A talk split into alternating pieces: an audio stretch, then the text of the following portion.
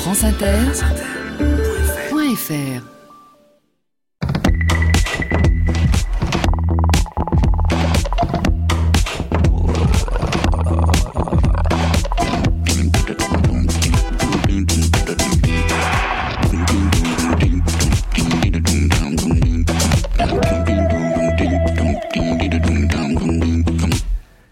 Bonjour à tous.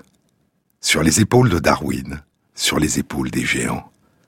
Se tenir sur les épaules des géants et voir plus loin, voir dans l'invisible, à travers l'espace et à travers le temps.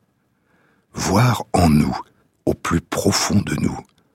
Découvrir ce qui demeure des innombrables expériences que nous avons vécues, ce qui persiste de l'absence, malgré l'absence, par-delà l'absence, dans le continent de notre mémoire.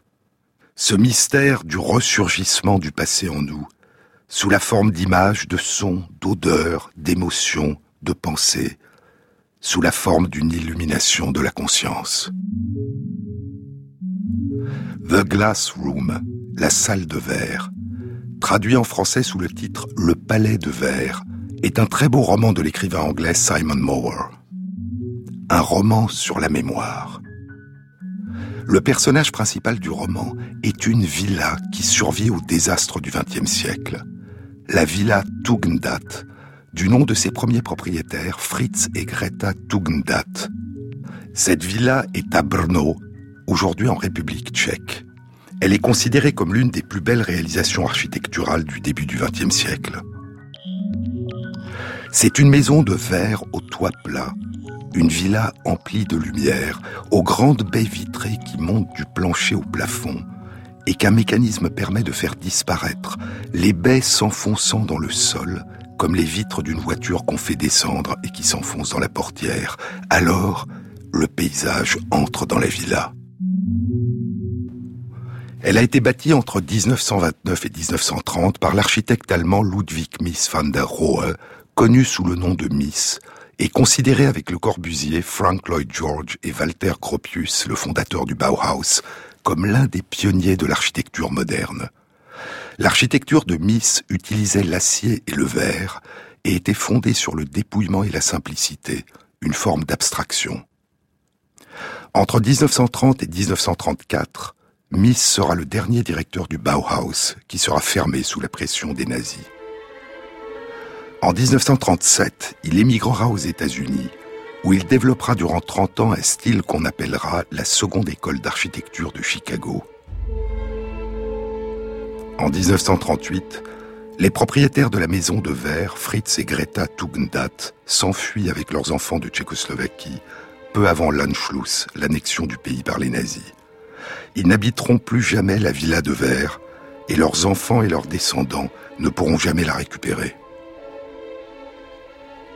À partir de 1938, la villa sera occupée par la Gestapo, puis, après la guerre, par l'armée soviétique. En 1955, elle devient la propriété de l'État tchécoslovaque. Et en 1967, 29 ans après en être partie, Greta Tugendhat se rendra à Brno avec un architecte du studio d'architecture de Mies pour proposer une restauration de la villa qui débutera durant les années 1980. Depuis 1994, la Villa Tugendhat est un musée ouvert au public, administré par la ville de Brno. En 2001, elle a été inscrite au patrimoine de l'humanité par l'UNESCO. Dans l'introduction de la seconde édition anglaise de son roman, Simon Mower raconte sa découverte de la villa.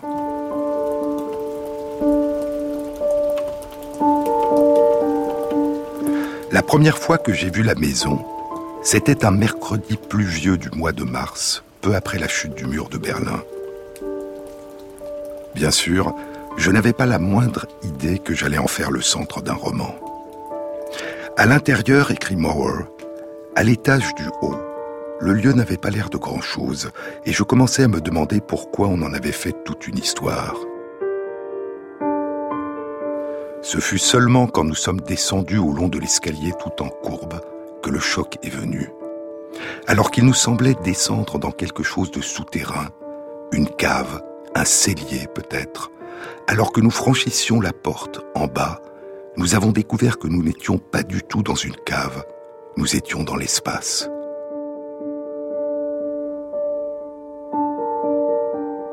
Je me souviens des inspirations profondes pendant que chaque membre du groupe s'avançait et regardait.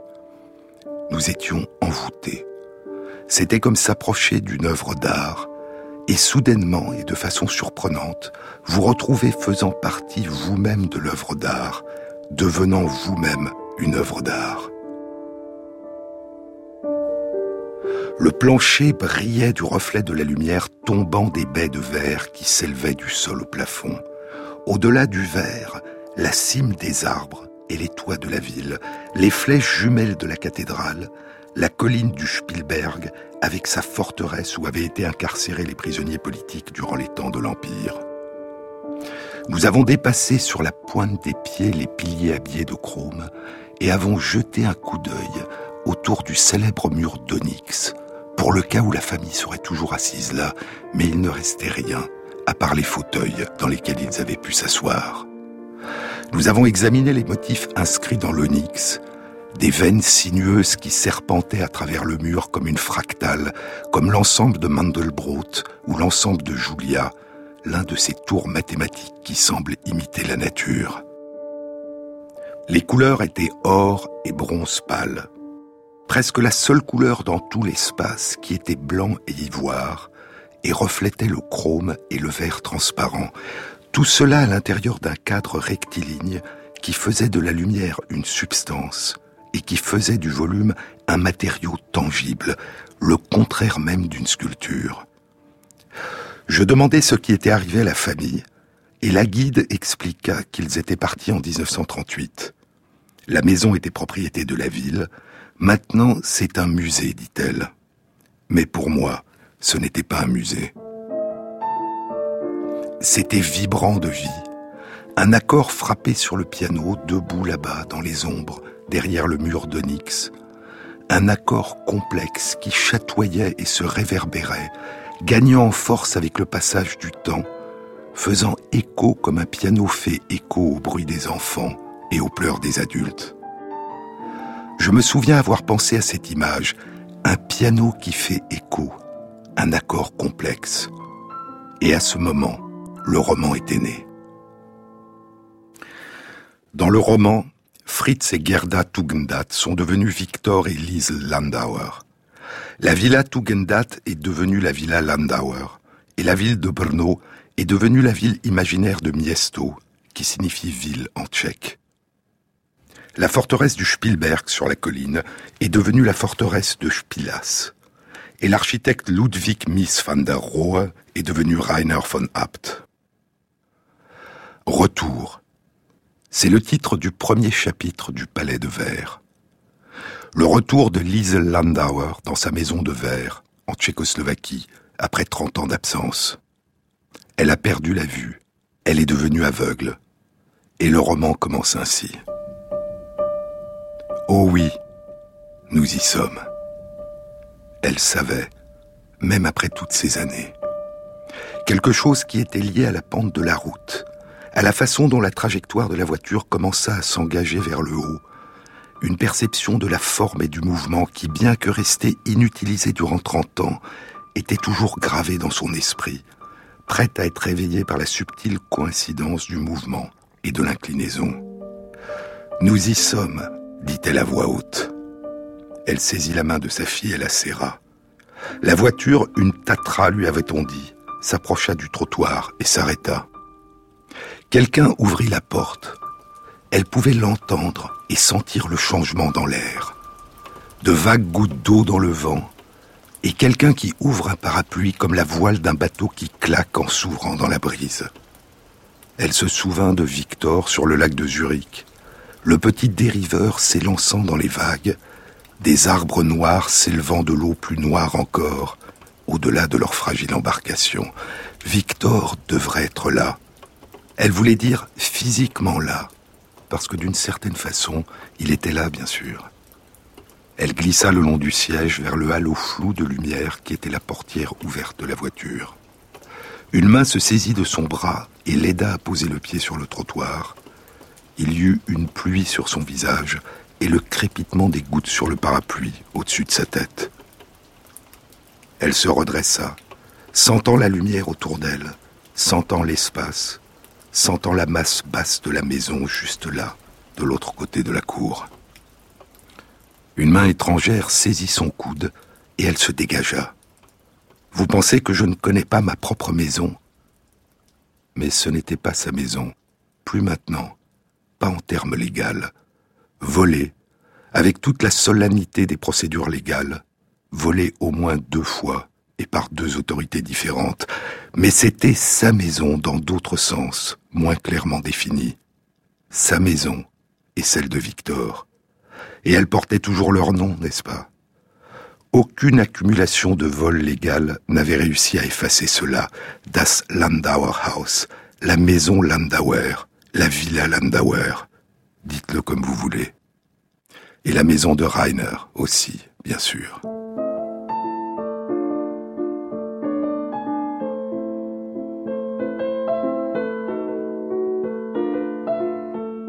Frappant le sol avec sa canne, elle s'avança vers l'espace à travers la cour, pendant que des pas suivaient les siens. Le dallage est le même, dit-elle. Elle pouvait se souvenir de tout. Elle pouvait tout voir par l'intermédiaire du seul œil qu'elle possédait désormais, l'œil de son esprit. Tout cela projeté à l'intérieur de la gelée complexe de son cerveau pour lui donner une image qui était presque aussi réelle. La colline boisée, la forteresse du Spilas et la cathédrale avec ses épaules voûtées et ses flèches noires. À mesure qu'elle s'approchait, la masse de la maison effaçait la lumière autour d'elle. Il y avait ici un pilier solitaire qui soutenait le toit. Elle se souvenait des enfants qui s'y balançaient et de Liba qui leur criait d'arrêter. Elle tendit sa canne et toucha le pilier, juste pour être sûre juste pour se localiser dans l'étendue ouverte de la cour, juste pour prendre plaisir dans la petite inspiration de l'homme à sa droite, qui lui dit combien il était surpris de la façon dont elle était capable de s'orienter. Mais bien sûr qu'elle en était capable. Elle connaissait ce lieu comme, comme l'intérieur de son propre esprit. Elle savait exactement comment contourner la muraille de verre et découvrir caché derrière la porte d'entrée Quelqu'un ouvrait la porte et l'invitait à avancer par ici, par ici, dans le silence doux et familier du hall d'entrée. Une douce couverture de brume tout autour d'elle, la lumière opalescente qui serait désormais tout ce qu'elle verrait jamais et qui était devenue sa propre vision universelle. La porte se ferma. Chez elle, elle était chez elle. Trente ans, une génération.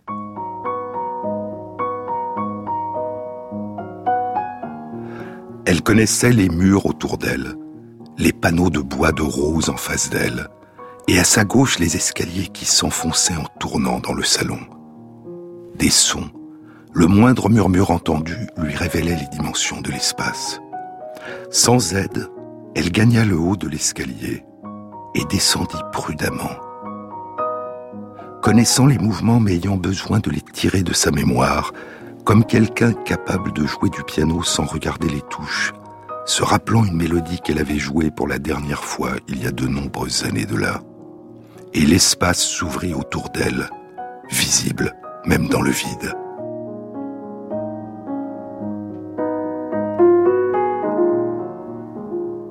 Le niveau le plus bas de la maison, l'espace de verre, der Glasraum, un faible soupir vint des profondeurs en elle. Elle pouvait sentir le volume comme s'il avait une consistance physique, comme si son visage était immergé dedans. L'espace rendu manifeste. Elle pouvait sentir la lumière dans l'étendue de la plaque de verre qui formait le mur sud, sentir le bois macassar, sentir les gens debout là, entre le verre et le mur d'onyx, entre le plafond blanc clair et le plancher blanc ivoire. Et les enfants, bien sûr, courant à travers les tapis vers elle, Victor levant les yeux du fauteuil où il était assis lisant le journal, son frère, ses amis, ses parents, tous ici. Est-ce que vous vous sentez bien, Frau Landauer? Tout à fait bien, merci. C'est juste les... Elle regarda autour pour trouver le mot exact. Les images. Des tableaux, Frau Landauer? Il n'y avait aucun tableau. Il n'y en a jamais eu. Pas dans cette pièce. Elle le savait. Dans mon esprit, dit-elle. Bien sûr, bien sûr, il doit y en avoir beaucoup. Beaucoup.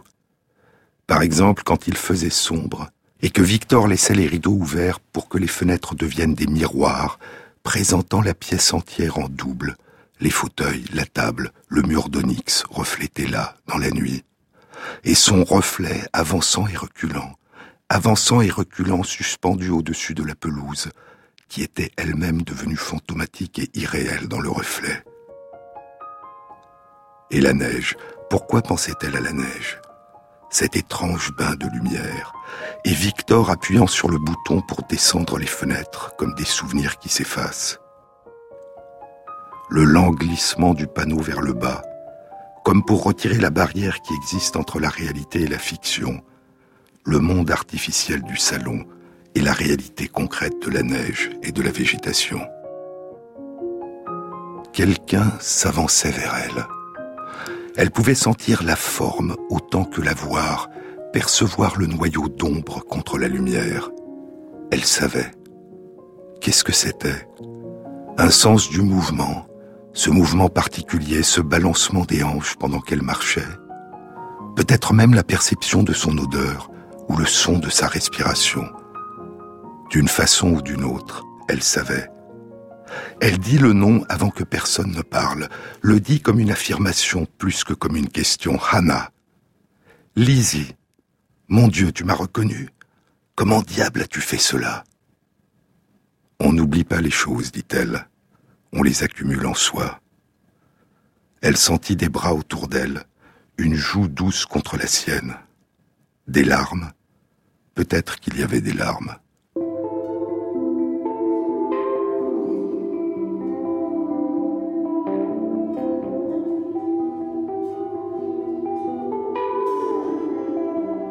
Sur les épaules de Darwin, Jean-Claude Amezen, sur France Inter.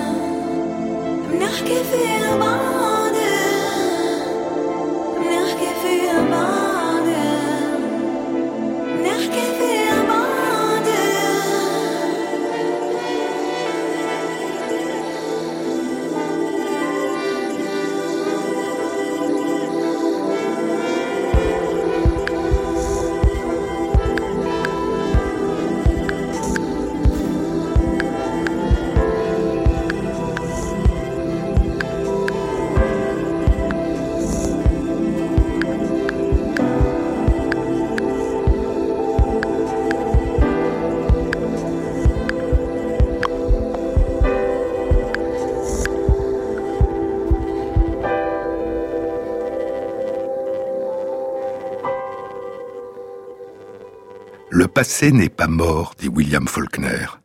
Il n'est pas même passé, parce qu'il continue à vivre en nous, au plus profond de nous.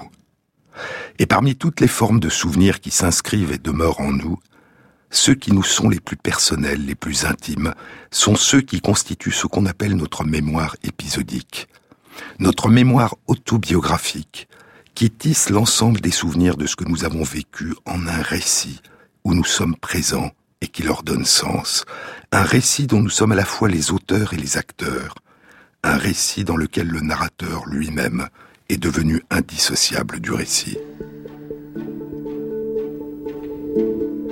Il y a dans nos souvenirs autobiographiques tant de dimensions qui se mêlent.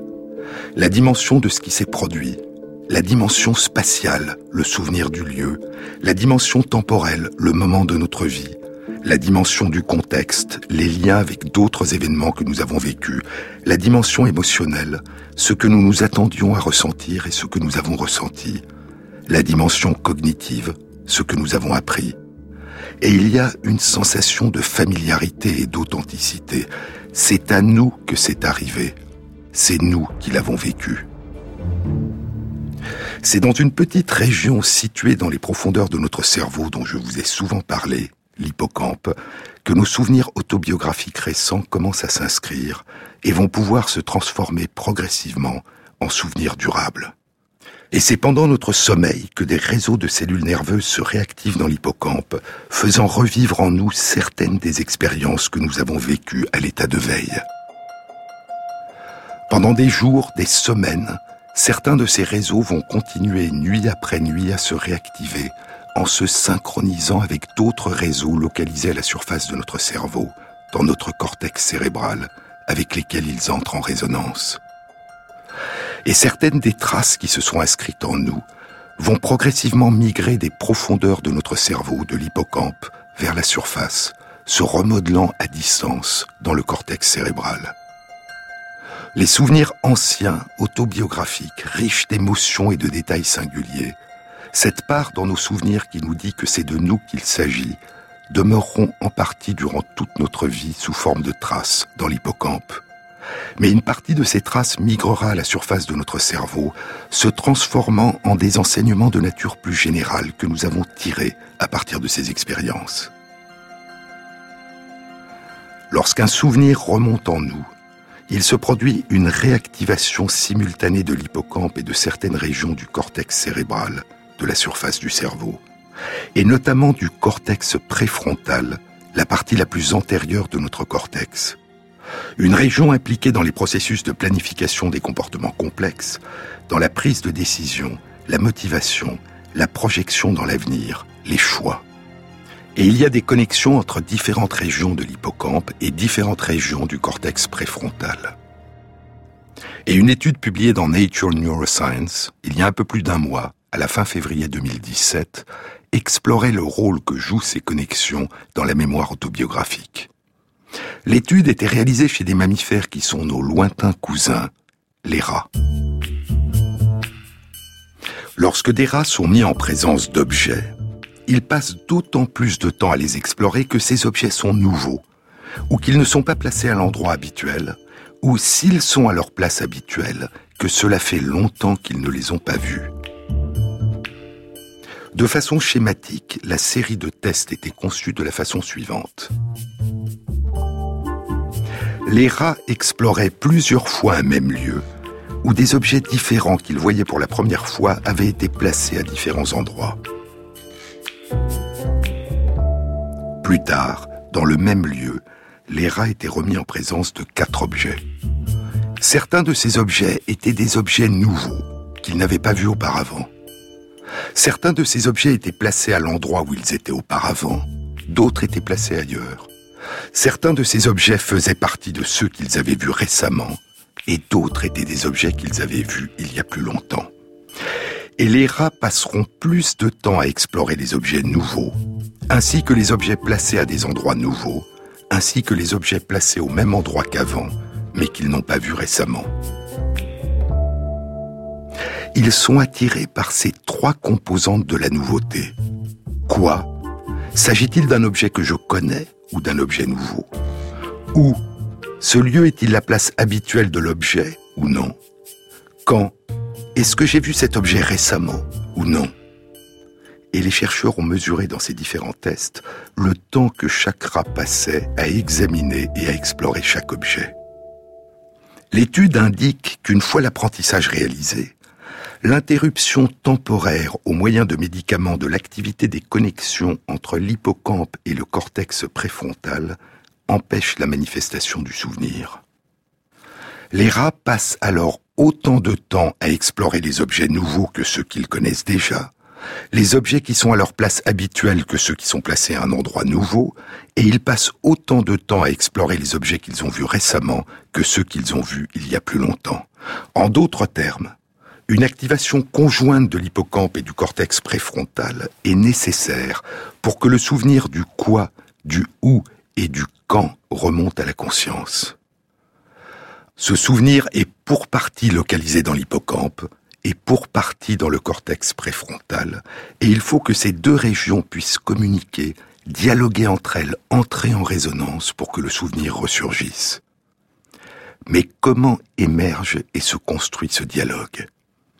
Les chercheurs ont exploré deux grandes voies de communication, deux grands réseaux de connexions différents qui partent de deux régions distinctes de l'hippocampe et se projettent chacun dans le cortex préfrontal.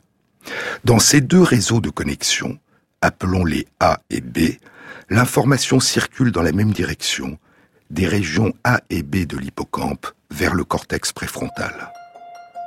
Les chercheurs ont exploré l'effet d'un blocage temporaire et sélectif de l'un ou l'autre de ces deux réseaux par des médicaments sur la manifestation de la mémoire épisodique, le souvenir du quoi, du où et du quand. Et les résultats ont été les suivants. Lorsque le réseau A est bloqué, les rats se souviennent du où, mais plus du quand. Lorsque le réseau B est bloqué, les rats se souviennent du quand, mais plus du où. Et ainsi, si ce qui se produit chez nos cousins les rats se produit aussi chez nous, la composante spatiale et la composante temporelle de nos souvenirs autobiographiques nécessitent pour ressurgir en nous qu'au moins deux régions distinctes de notre hippocampe initient chacune en parallèle un dialogue avec la surface de notre cerveau. Nos souvenirs s'inscrivent en nous sous forme d'une mosaïque, faite de traces éparses qui se sont éloignées peu à peu les unes des autres, certaines demeurant dans différentes régions de l'hippocampe, d'autres ayant migré à la surface de notre cerveau. Et c'est la mise en résonance de deux régions différentes de l'hippocampe et du cortex préfrontal, par l'intermédiaire de deux voies de communication différentes, qui nous permet de nous souvenir où et quand les événements que nous avons vécus se sont produits. C'est cette mise en résonance qui permet à notre mémoire de voyager à travers l'espace et à travers le temps. Oh oui, nous y sommes. Elle savait, même après toutes ces années. Le dallage est le même, elle continuait à marcher. Il y avait ici un pilier solitaire qui soutenait le toit.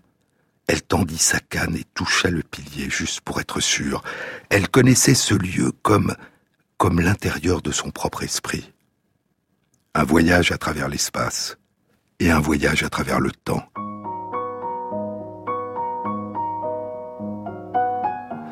Elle se souvint de Victor sur le lac de Zurich le petit dériveur s'élançant dans les vagues, elle se souvenait des enfants qui se balançaient et de Liba qui leur criait d'arrêter.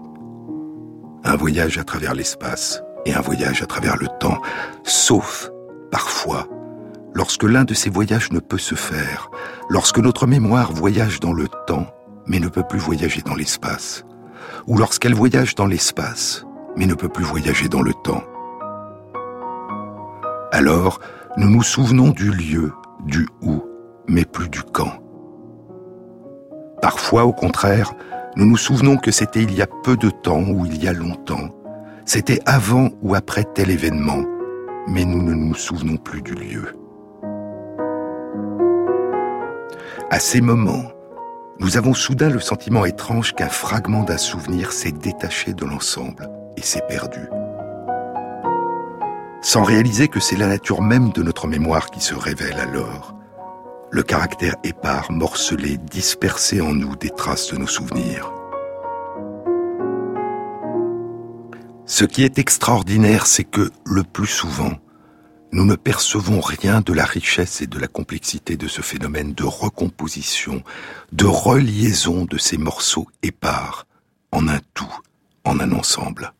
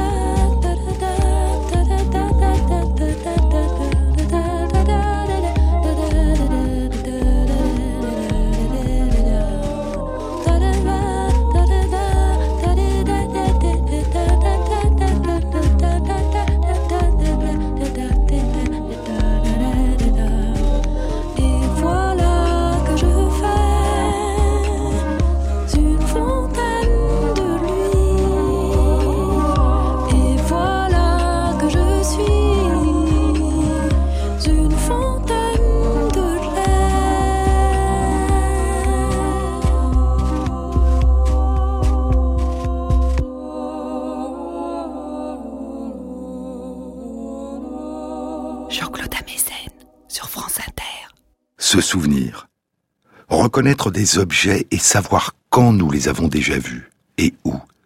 Savoir où et quand nous avons vécu tel événement, rencontré telle personne, ressenti telle émotion. Mais il y a une autre dimension, essentielle mais plus floue et plus vague de notre mémoire. Nous voyons soudain une personne, et nous savons que nous l'avons déjà vue auparavant, nous savons que nous la connaissons. Et pourtant, nous n'avons pas la moindre notion de qui elle est. Nous sommes incapables de dire où et quand nous l'avons connue. Nous la connaissons. Son visage, ses gestes nous sont familiers, mais nous ne nous souvenons de rien d'autre. Et parfois, c'est ce sentiment de familiarité qui est le premier souvenir qui émerge en nous et qui permettra dans un deuxième temps au qui, au où et au quand de remonter dans notre conscience.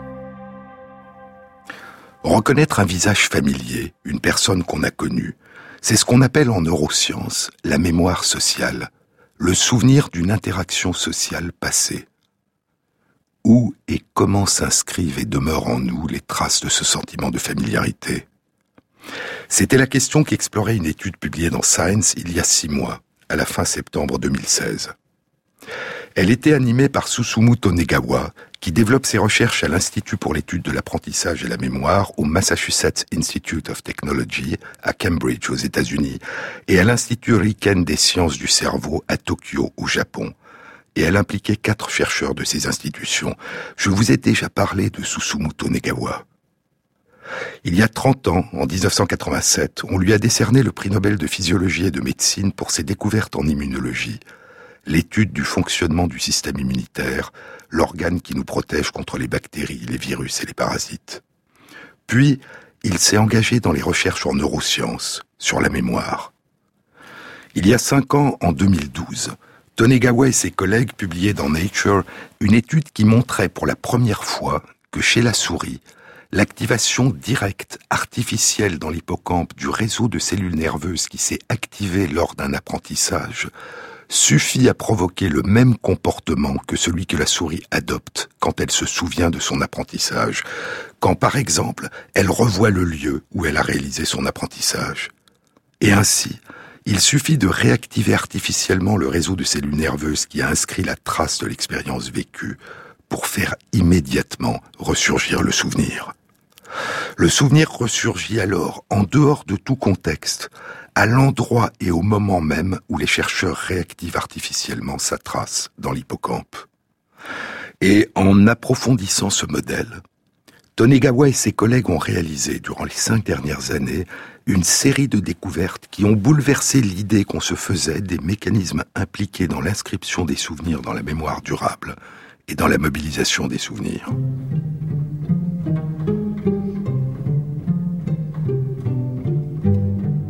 L'étude publiée dans Science il y a six mois, la fin septembre 2016, explorait les mécanismes appliqués dans la mémoire sociale, c'est-à-dire la mémoire qui nous permet de distinguer une personne que nous avons déjà rencontrée d'une personne que nous ne connaissons pas.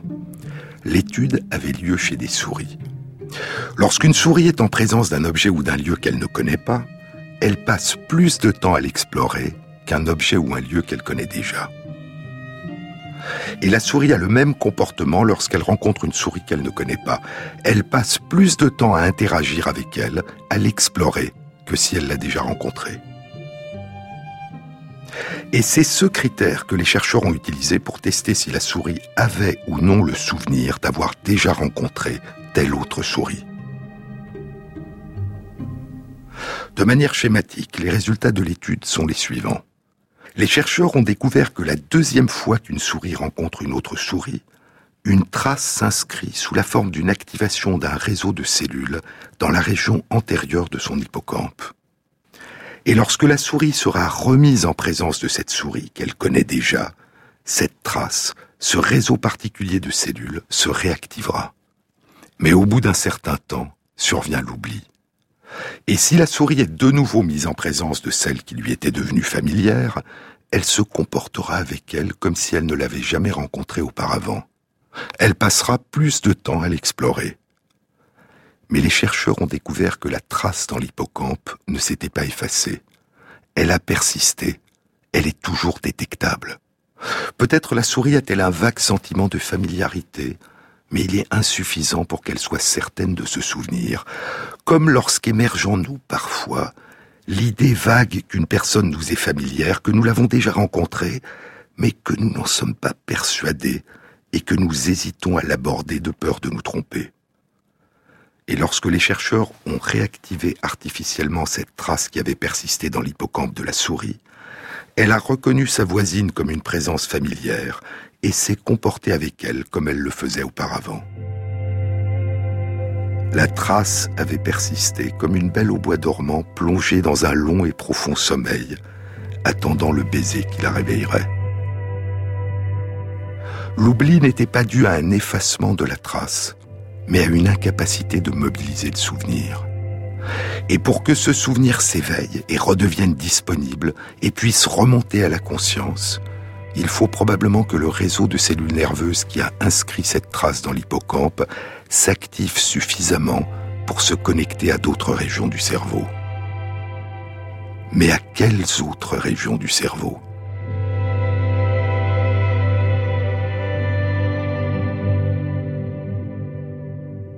Les chercheurs ont découvert que le comportement de reconnaissance de l'autre, le souvenir de familiarité, dépendait d'un réseau de connexion, d'un réseau de communication qui relie l'hippocampe à une région particulière du cerveau, le nucleus accumbens ou noyau accumbens. Lorsque les chercheurs ont bloqué temporairement et sélectivement l'activité de ce réseau de connexion, au moment où des souris étaient mises en présence d'autres souris qu'elles avaient déjà rencontrées, elles ont passé plus de temps à les explorer, elles se sont comportées comme si elles ne les connaissaient pas. L'activation de ce réseau qui relie l'hippocampe au noyau accumbens est donc nécessaire à l'émergence de l'impression de familiarité. Elle est nécessaire, mais est-elle suffisante? Pour répondre à cette question, les chercheurs ont artificiellement activé ce réseau de communication chez des souris qui étaient mises en présence de souris qu'elles n'avaient jamais vues auparavant. Et les souris se sont comportées avec ces inconnus comme si elles les avaient déjà rencontrés. Et ainsi, L'activation de ce réseau de communication qui met en résonance l'hippocampe et le noyau accumbens est à la fois nécessaire et suffisante pour faire émerger le souvenir de la familiarité, le souvenir d'une rencontre antérieure. Les chercheurs ont aussi montré que le blocage de ce réseau n'avait aucun effet sur la capacité des souris à se souvenir d'un objet ou d'un lieu qu'elles connaissaient déjà, à faire la différence entre un objet et un lieu nouveau, inconnu, et un objet ou un lieu familier. Et ainsi, le souvenir précis du où et du quand dépend d'une mise en résonance entre deux régions différentes situées à l'arrière de l'hippocampe et le cortex préfrontal. Mais le souvenir de la familiarité, j'ai déjà rencontré cette personne, même si je ne me souviens pas d'où, ni de quand, ni de qui il s'agit. Ce souvenir dépend d'une mise en résonance entre une région antérieure de l'hippocampe et le noyau accumbens. Deux dimensions différentes de la mémoire qui impliquent la mise en résonance de différentes régions de notre cerveau. Mais il y a plus.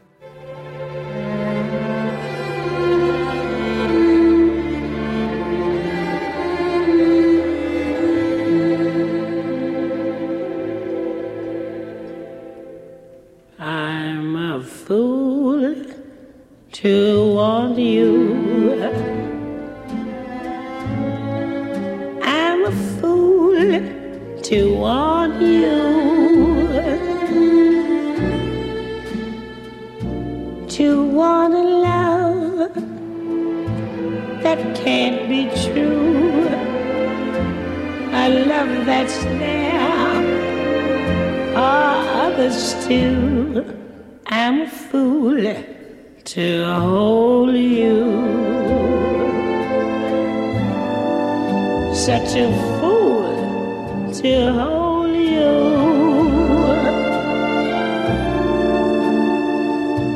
To seek a kiss, not mine alone. To devil has known. Time and time again.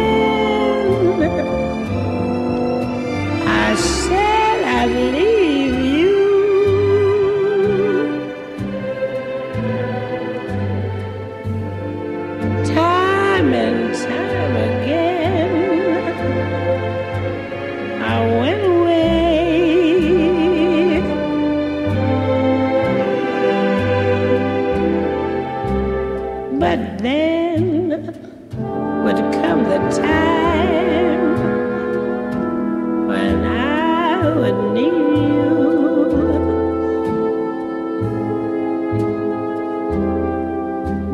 And once again.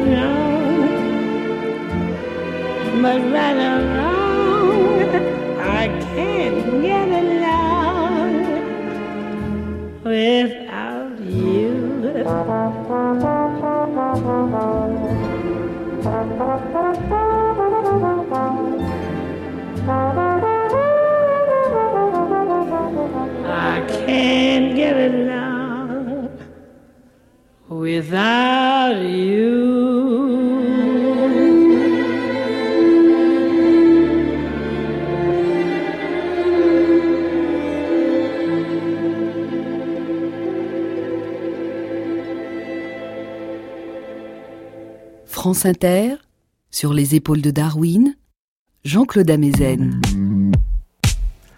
Lorsque Liesel Landauer revient après 30 ans d'absence dans son ancienne maison, la Villa Landauer, le palais de verre, ce n'est pas seulement le où, le quand, le qui ou le quoi qui remonte de sa mémoire, mais aussi une intense émotion de familiarité, un lien intime le plaisir de revivre l'authenticité de ce qui a déjà été vécu et qui fait partie d'elle.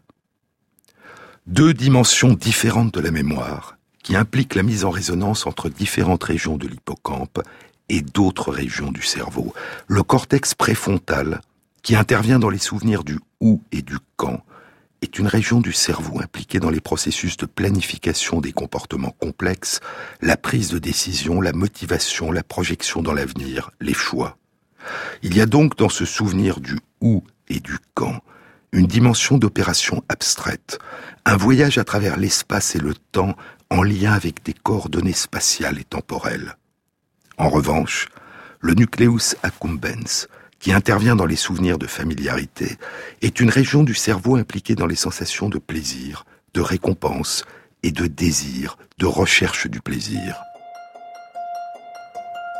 Ce souvenir d'où et de quand est une opération abstraite qui fait appel à une planification, une décision, un choix? En revanche, ce souvenir de la familiarité d'un visage, d'une voix, d'un geste, c'est laisser émerger en nous une émotion, une attente, un désir, un plaisir. Il existe des cas très rares, à la suite d'un accident vasculaire cérébral ou d'une maladie qui altère certaines régions du cerveau, où une personne continue à très bien reconnaître le visage d'un proche, de sa femme ou de son mari, de sa mère ou de son père, mais ne ressent rien en les reconnaissant. La personne se souvient parfaitement du qui, du où, du quand, mais elle ne ressent absolument plus ce sentiment évident de familiarité, d'authenticité qu'elle avait jusque-là toujours ressenti à leur rencontre.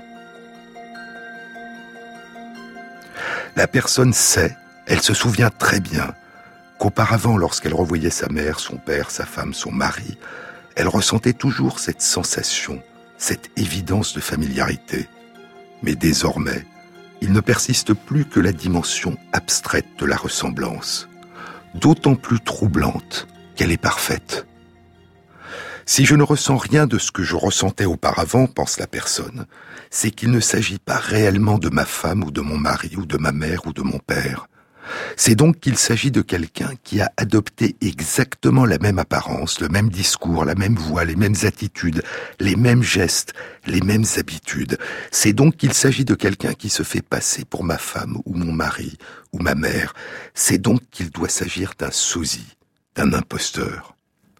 Ce trouble, cette maladie particulièrement douloureuse pour la personne et pour ses proches, a reçu le nom de syndrome de l'imposteur ou de syndrome de Capgras, du nom du psychiatre français Joseph Capgras, qu'il a décrit pour la première fois avec Jean Reboul Lachaud en 1923, dans un article intitulé L'illusion des sosies.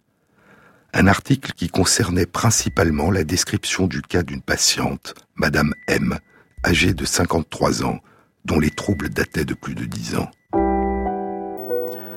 Comment pareille illusion a-t-elle pu naître et se développer demande Capgras et Reboul Lachaud. Pour expliquer le déclenchement du phénomène, on nous excusera de rappeler certaines conditions psychologiques de la reconnaissance.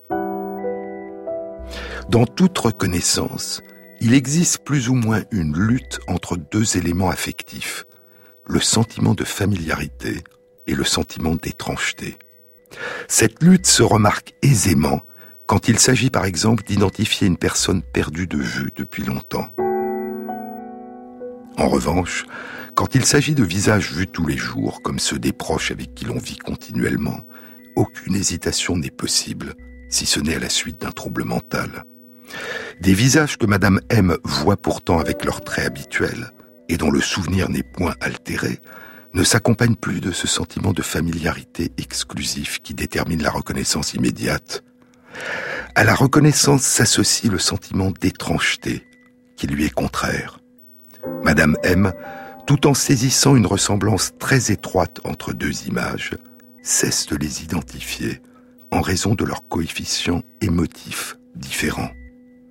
L'illusion des sosies chez elle n'est donc pas une illusion sensorielle, mais la conclusion d'un jugement affectif. 75 ans plus tard, le neurologue et chercheur en neurosciences Ramachandran reprendra au niveau neurobiologique l'étude des mécanismes appliqués dans le syndrome de Capgras, et il approfondira l'exploration de la perte de cette composante émotionnelle et autobiographique de nos souvenirs, qui leur donne cette dimension d'évidence, de familiarité et d'authenticité. Il décrira ses recherches dans son livre Phantoms in the Brain, des fantômes dans le cerveau. Et ce que suggère l'étude publiée dans Science au début de l'automne 2016 par Tonegawa et ses collègues, bien qu'il ne le mentionne pas, c'est que la familiarité est probablement liée à une sensation de plaisir, le plaisir de reconnaître, le plaisir de retrouver, le plaisir, la récompense, comme garant de l'authenticité.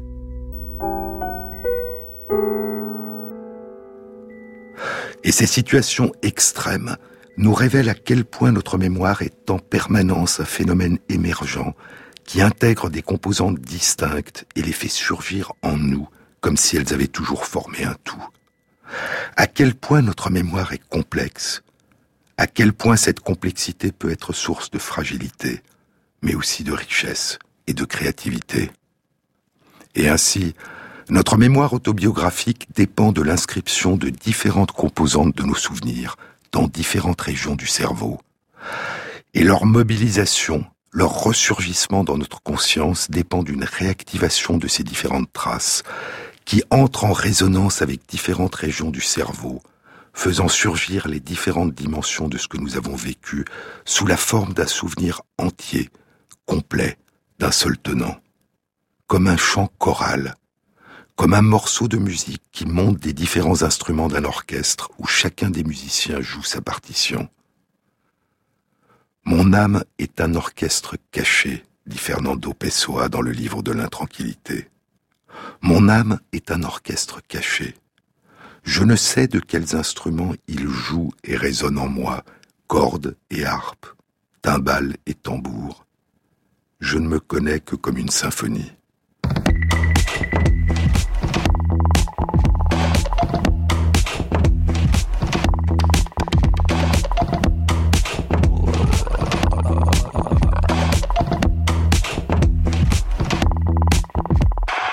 Cette émission a été réalisée par Christophe Imbert, avec à la prise de son Fabrice Desmas, au mixage Rémi Quincé et Jean-Baptiste Audibert pour le choix des chansons. Et merci à Christophe Magère qui intègre sur la page de l'émission, sur le site franceinter.fr, les références aux articles scientifiques et aux livres dont je vous ai parlé. Bon week-end à tous, à samedi prochain.